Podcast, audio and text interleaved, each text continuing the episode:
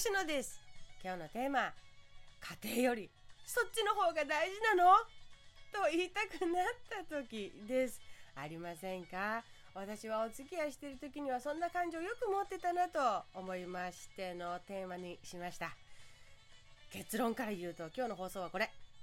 結婚しているあなたの配偶者にそれを言ってはいけない。あなたを大事に思っているから結婚をしているのだから。その前提を私たちは忘れてはいけないのである。です。大事じゃなかったら結婚していない。大事じゃなかったらとっくに出て行っている。そう。それが一般的な配偶者の答えなのかもしれないとつくづく考えて思っております。大事にしているから一緒にいる時間を長くとってほしい配偶者。もう一方では大事にしているからお金の苦労をさせたくなくて必死で稼ぎたいんだと稼ごうとしている配偶者。大事にしているからまでは同じですよね。そうなんです。大事にしていないわけではないんです。そこがわか見れるかわかるかっていうのは長く結婚生活を続けていく上で、えー、知っていることはすごく重要なポイントになってくると思います。元はといえば私は私のためならお仕事休めるわよねって自分の誕生日に思っていました。これはお付き合いしている時でしたが本当に思っていた。嘘のような本当のお話二十歳過ぎての私はこう思っておりました。前日からウキウキしてね日頃何も愛情表現をしてくれない注意かっこ私から見てということです。私の求めている分かりやすい愛情表現じゃないから全く拾えないんですね。で自分だけでも迷子なのに相手が絡むと余計大きくぐるぐるしてきたのが私でございます。今日は吉野の好きなところに行こうとかってサプライズの声かけをしてくれるのを 期待して待っていました。結果朝から連絡を待てど私の誕生日が終わる日付が変わる時まで待てど連絡はありませんでしたあれほど苦しい誕生日の24時間はなかったですね日付が変わってねあ今日 F の誕生日だった？おめでとうみたいな LINE、LINE じゃない、メールが返ってきたんだったと思いますね。非常にびっくりしましたね。そんな気持ちが多くあったんですが、それが覆ったのは、こういう出来事を体験したからです。お仕事先でね、私は体や言語に障害がある方のご自宅へ行って自立生活のサポートをしているんです。介護とはまた違うのですが、似通ったことをしています。まだこのお仕事を始めたばかりでね、本当に特殊なお仕事だなぁと今でも思っていて、なので入りたての頃は戸惑いも多くありました。そんな中、利用者さんの望む生活の手伝いをするという一つのミッションだけを胸にやってきた私なんですが、ある日利用者さんが話の流れでこう声を荒げていったんです。健常者は障害者のことを何も考えてないと今までいろんな経験や体験の中から出てきた言葉で私に向けられている言葉じゃないのは頭では分かっていましたがとってもとっても残念な気持ちになりました。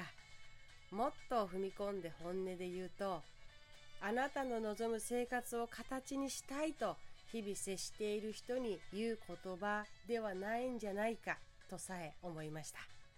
主語がなかったのでね私の受け取りの勘違いが起こした悲しい出来事だったのだとは認識しているのですが今目の前にいて助けようと日々している人に言うととてつもなく傷つく言葉があるとその時知ったのです。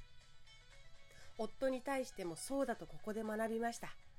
私が望む全身全霊あったかい家庭笑いがあって釣りバカ日誌の浜ちゃんが築いているようなユーモアにあふれている家庭それがなくってもお祝いもなくっても言葉でどうこう態度でどうこう私が分かるようになくっても私と今婚姻関係を結んでいる。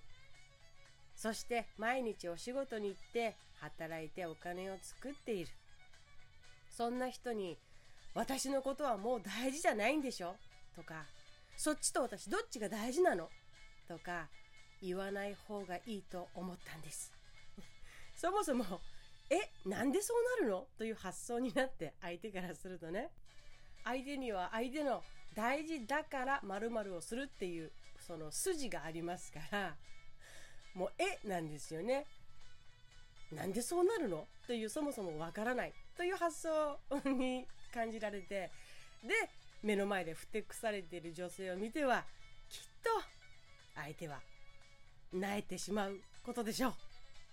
私の体験談です。大事だからお金を稼ぐ。大事だから直接のコミュニケーションで大事にするとかね。